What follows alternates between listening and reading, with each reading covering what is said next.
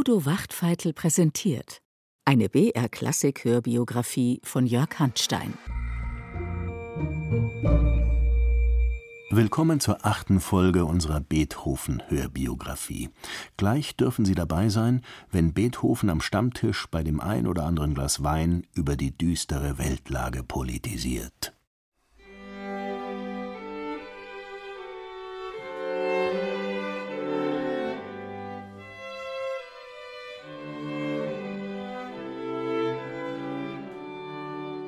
Unter dankbarer Billigung von Kaiser Franz von Österreich treten im September 1819 die Karlsbader Beschlüsse in Kraft. Nachdem der radikale Student Karl Sand den konservativen Schriftsteller August von Kotzebue ermordet hatte, schützen sich Preußen und Österreich vor revolutionären Umtrieben. Fürst Metternich darf sein Polizei- und Spitzelsystem weiter ausbauen die Polizei geht hier in alle Buchläden und visitiert. Selbst Bücher, die im Inlande gedruckt sind, werden verboten.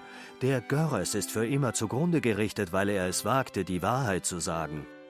Beethoven und seine Freunde sitzen im Wirtshaus und sagen die Wahrheit. Zum Glück hört man nicht, was sie ihm ins Konversationsheft schreiben. Nur Beethoven selbst nimmt kein Blatt vor den Mund. Eine lahme Regierung. Silentium, die Türstücke haben Ohren. Czerny hat mir erzählt, dass der Abbé Gellinek sehr über sie geschimpft hat im Kamel. Er hat gesagt, sie wären ein zweiter Karl Sand. Sie schimpften über den Kaiser, über den Erzherzog, über die Minister und sie würden noch an den Galgen kommen. Mir entfällt manchmal ein herzliches, freies Wort. Dafür hält man mich für toll. Immerhin lässt ihn so die Polizei in Ruhe. Seine Einstellung ist auch nicht übermäßig revolutionär. Viele Besucher berichten von einer Vorliebe für die Engländer. Das ist ein ehrenwertes Volk, das die Kunst zu schätzen weiß und die Freiheit der Rede und Schrift selbst gegen den König verstattet.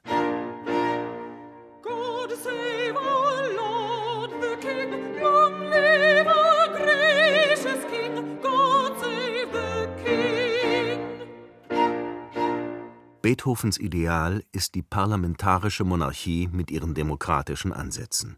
In England würde er gern das Unterhaus besuchen, mit den radikalen Studenten hatte es nicht so. Sie kennen diese Leute nicht. Auch die jungen Offiziere sind so. Die ganze Generation ist so. Das lässt sich nicht durch dergleichen Karlsbader Pasteten ersticken. Der Redakteur Karl Bernhard, Wortführer des kleinen Grüppchens um Beethoven, bringt oft die klügsten Analysen. Bernhard ist nach einstimmigem Urteil der beste kritische Kopf. Aber es wird nicht nur politisiert. Die kritischen Journalisten, Anwälte und Pädagogen sind doch auch eine typische Männerrunde. Das Mädchen in der goldenen Birne war nicht schlecht, die werde ich für Sie kuppeln. Oder wollen Sie bei meiner Frau schlafen? Es ist zu kalt. Beethoven schenkt sich lieber nach. Er liebt einen guten Tropfen, obwohl er sparen muss. Nehme den Wein nur zu 30 Gulden, die Kost zu 45 Gulden monatlich. Die Weinrechnung ist recht hoch, wenn auch nichts auf ein Alkoholproblem hindeutet. Ein Fläschchen zum Essen, eins unter Freunden. Wine, wine, wine, come bring me wine to cheer me, friend of my heart, come pledge me high. Wine till the dreams of youth again are near me, why must you leave me, tell me why? Tokaja. Wermut. Weißer Österreicher. Zypernwein. Man bekommt davon das Zipperlein vom Zypernwein. Champagner. Sie trinken zu viel. Sie müssen jeden Tag wenigstens zehn Bouteillen trinken. Auch dieses Thema wird also in Beethovens Konversationskreis eifrig diskutiert. Auf jeden Fall sind sich alle einig. Wir sind lauter Durstige. Beethoven beschäftigt sich, wie einst Vater Haydn, nur noch mit schottischen Liedern. Für größere Arbeiten scheint er gänzlich abgestumpft zu sein. Richtig an dieser Meldung ist, dass Beethoven seit vielen Jahren solche Volkslieder arrangiert. Aber anders als Haydn macht er es mit Anspruch. Das wiederum gefällt dem schottischen Verleger nicht, der leichte Lieder will. Leicht, sehr leicht. Ich tue mein Möglichstes. Aber das Honorar könnte dennoch schwerer sein. Immerhin, Beethoven bekommt vier Dukaten pro Stück. Das ist kein Schottenpreis. Er sammelt auch Lieder verschiedener Völker und verschmäht dabei nicht einmal den Musikantenstadel. Ich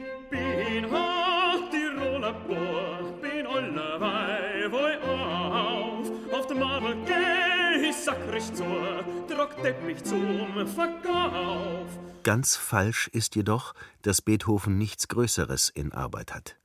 Zwischen die Gesprächsfetzen der Konversationshefte kritzelt er Ideen zur Missa Solemnis.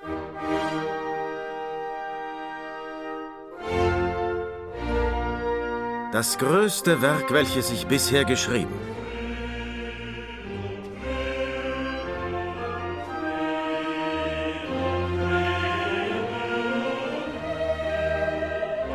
Im März 1820 steckt Beethoven allerdings noch im Credo und Erzherzog Rudolf ist schon Erzbischof.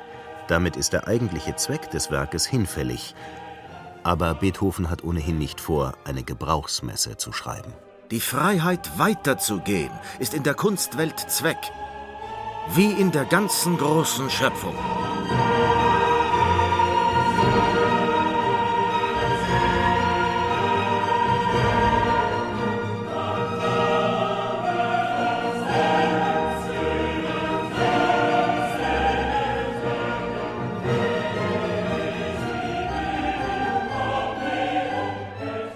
Beethoven will seinem persönlichen Glauben Ausdruck geben.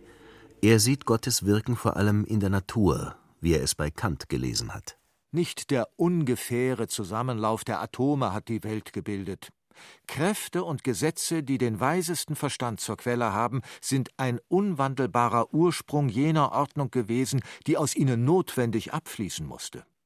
Wenn in der Verfassung der Welt Ordnung und Schönheit hervorleuchten, so ist Gott. Beethovens Gottesbild speist sich nicht nur aus den kirchlichen Lehren, er hat sogar altägyptische Tempelinschriften an der Wand hängen. Ich bin, was da ist. Ich bin alles, was ist, was war und was sein wird. Kein sterblicher Mensch wird meinen Schleier lüften.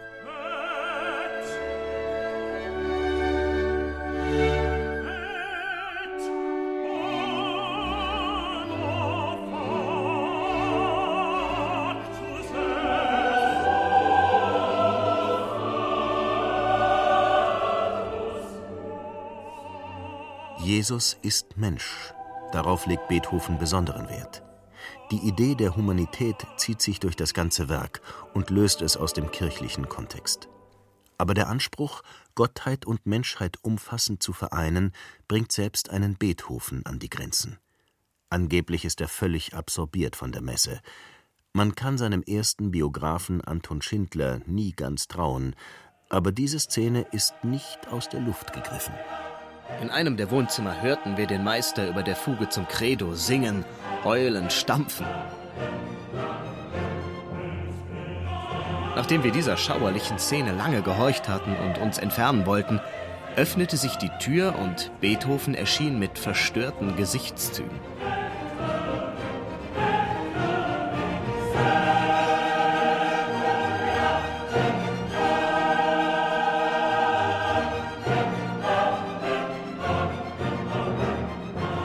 Daneben kämpft Beethoven auch noch mit seiner Schwägerin.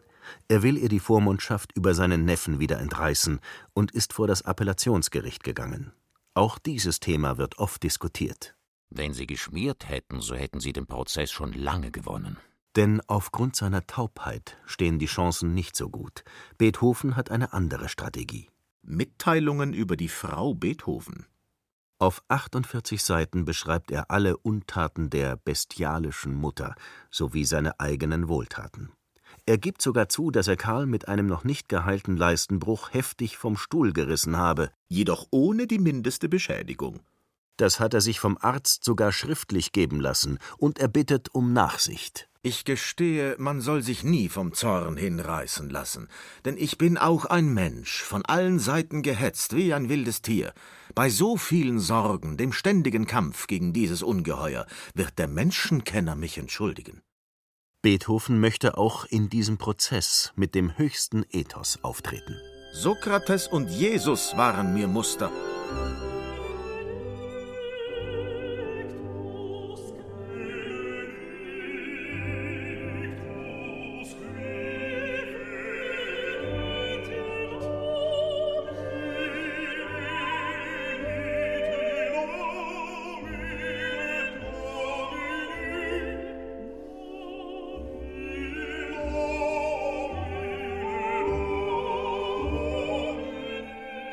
Das moralische Gesetz in uns und der gestirnte Himmel über uns.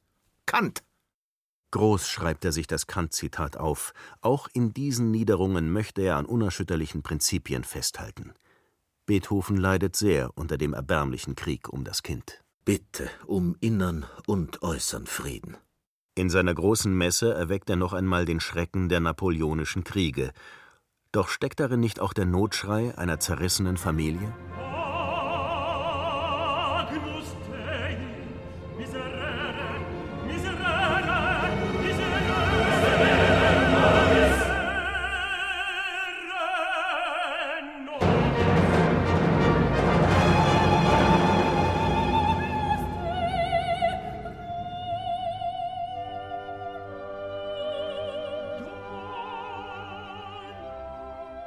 Im April 1820 verliert Johanna die Vormundschaft über ihren Sohn.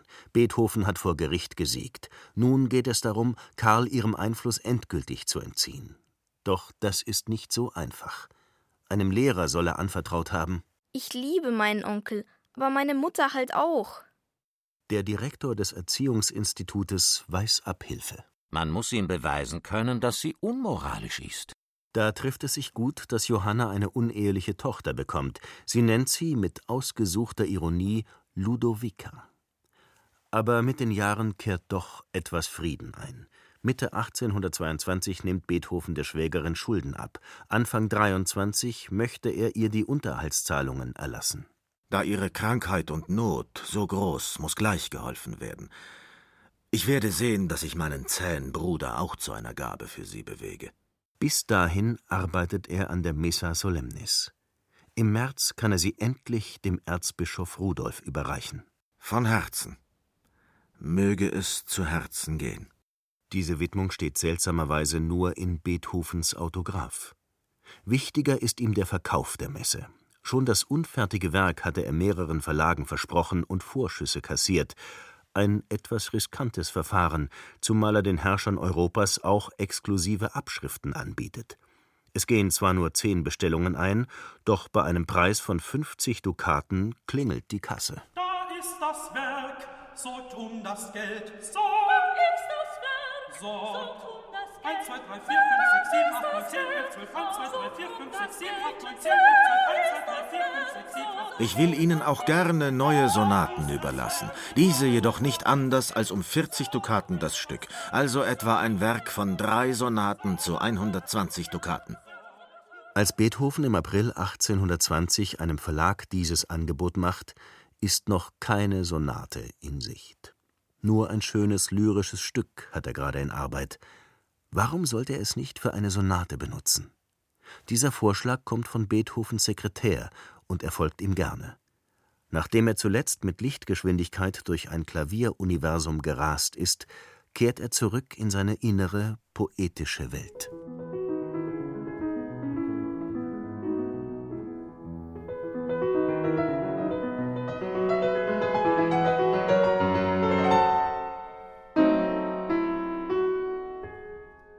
Einer freien Improvisation lässt Beethoven seine Fantasie schweifen, durch wechselnde Stimmungen und seltsame Windungen.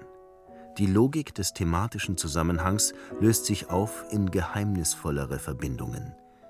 Mit diesem Beginn öffnet sich eine neue, rätselhafte Sonatenwelt.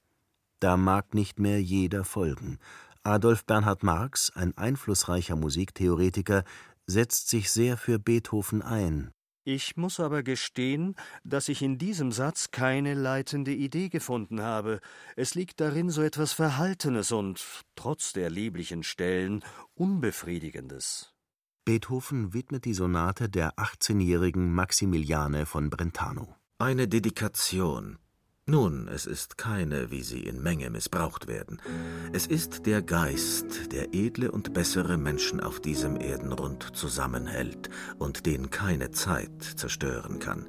Dieser Geist ist es, der jetzt zu ihnen spricht.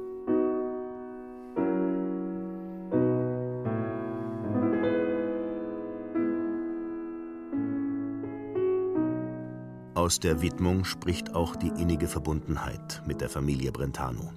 Maxi kannte er schon als Kind. Mit ihrer Mutter Antonie verband ihn einst eine Wahlverwandtschaft. und wohl auch mehr. Und Franz hatte ihm gerade einen Vorschuss auf die Messe verschafft. Mein Dank wird unbegrenzt immer gegen Sie sein. Ich umarme Sie von Herzen und bitte mich noch Ihrer einzig herrlichen Toni zu empfehlen.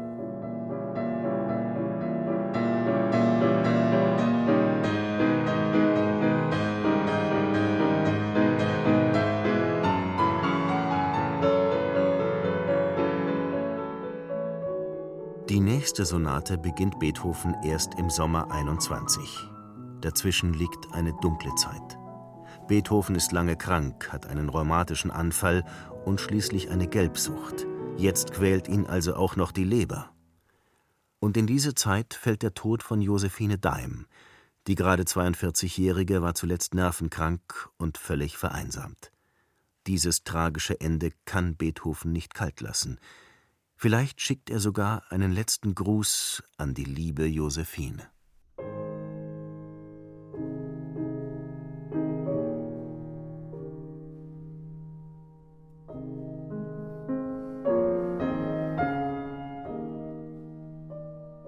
Beethoven. Ist es doch wie ein Traum, dass er der Vertraute unseres Hauses war. Ein herrlicher Geist. Warum nahm ihn meine Schwester Josephine nicht zu ihrem Gemahl? Sie waren füreinander geboren und lebten beide noch, hätten sie sich vereint.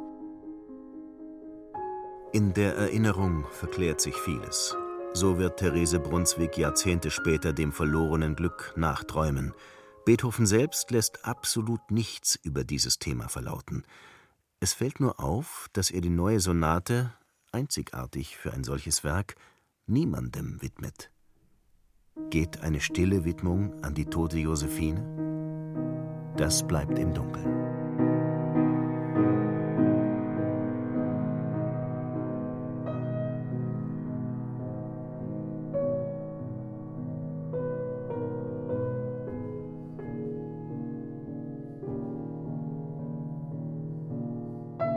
Das Finale der Astur-Sonate ist eine seltsame Reise in die Vergangenheit. Ein barockes Arioso singt von tiefster Trauer. Erinnerungen an Beethovens Kindheit werden wach, als er Bachs wohltemperiertes Klavier spielte oder die Fantasien von Karl Philipp Emanuel Bach. Das Fugenthema schlägt eine Brücke zur Missa Solemnis. All das zusammen ergibt Zukunftsmusik, die in kein gängiges Format mehr passt. Am Ende verwandelt sich die barocke Polyphonie in eine Kaskade leuchtenden Klangs.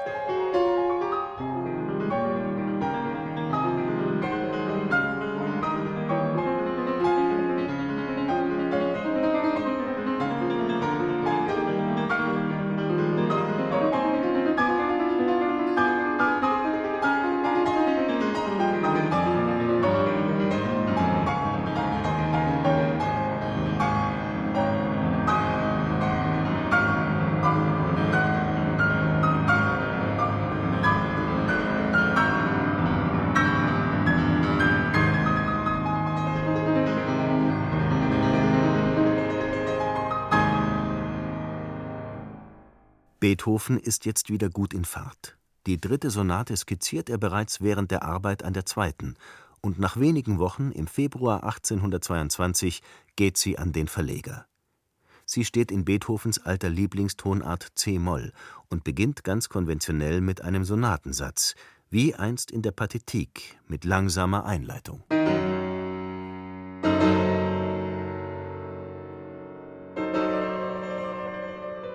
Aber diese Schläge im Einleitungssatze, dieses wüste, ungebändigte Tom im Allegro, ist das Musik? Ist es ein ästhetischer Genuss, vom Sturmwinde fortgerissen zu werden? Mein Gott, ich werde selbst exzentrisch.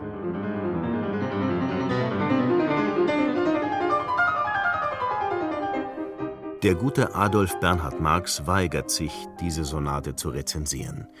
Doch der wirkliche Stein des Anstoßes, auch bei anderen Kritikern, ist der zweite Satz.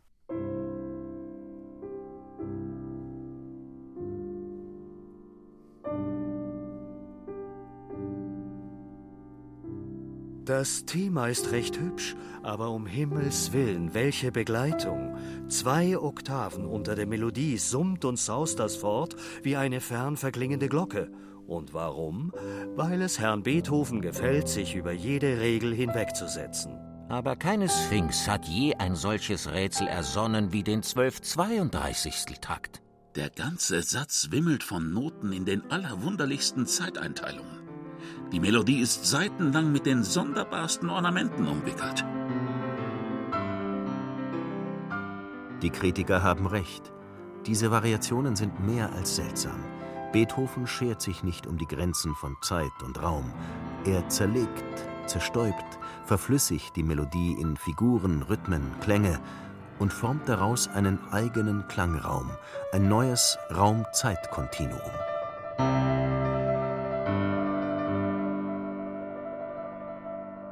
Marx ahnt zumindest, was sich hier anbahnt. Statt einer Rezension zitiert oder erfindet er ein Gespräch zwischen einem Romantiker und einem konservativen Musikdirektor. Wollen Sie gar keine Grenze ziehen? Keine. Wenn nicht die Natur selbst Stillstand gebietet. Wie weisen Sie das nach? Die Kunst ist das Leben, ist die vom Menschen wieder erschaffene Welt. Warum soll die Kunst nicht aussprechen, was die Wirklichkeit mit eisernem Stempel einprägt? Den Tod. Die Kunst tröste uns, statt uns zu betrüben. Trost ist für die Schwachen. Die heilige Kunst stärkt uns. Sie erhebt uns, indem sie wie die Natur das neue Leben und im Ende des Endlichen das Ewige zeigt.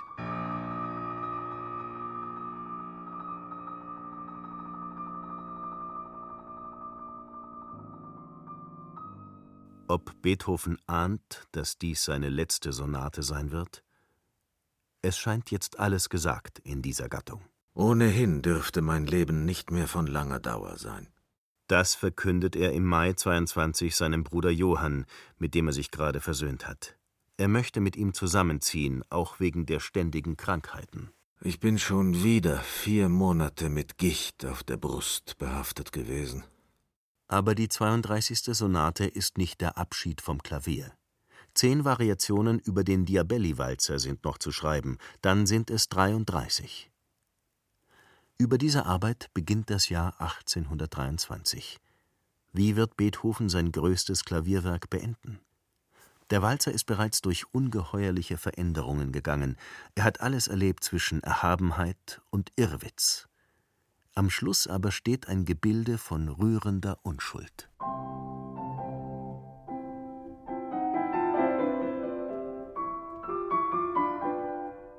Ein Menuett, Kindheitsklänge. Das Ende ist ein Anfang. Aber diese Musik verändert sich nochmals. Sie erzählt ihre eigene Geschichte, grüßt Beethovens letzte Klaviersonate und zieht über den gestirnten Himmel davon. Beethoven, so könnte man meinen, hat seinen Frieden gefunden. Gewiss, sein Schaffen hat sich verlangsamt, aber es gerät wieder in Fluss. Das nächste Projekt ist auch schon in Arbeit. Mit Vergnügen nehme ich den Antrag an, eine neue Sinfonie zu schreiben. Denn Beethoven kann schreiben. Gibt mir nur Gott meine Gesundheit wieder, welche sich wenigstens gebessert hat, so kann ich allen Anträgen von allen Orten Genüge leisten und ich dürfte noch auf einen grünen Zweig kommen.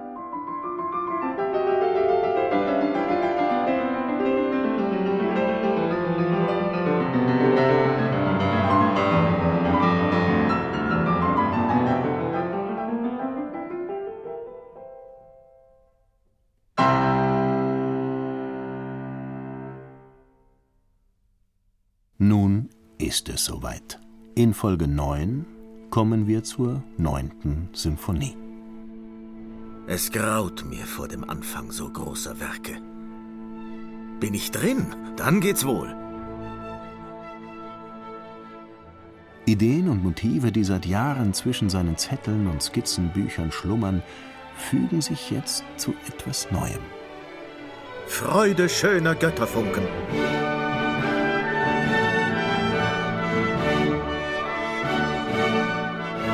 Entstehung der neunten Symphonie.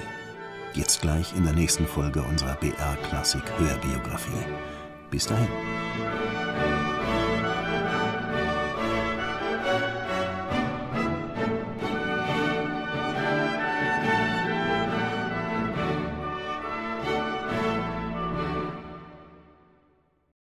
Mehr spannende und unterhaltsame Geschichten über große Musikerinnen und große Komponisten gibt's auch in unserem BR Klassik Podcast Zoom, Musikgeschichte und was sonst geschah.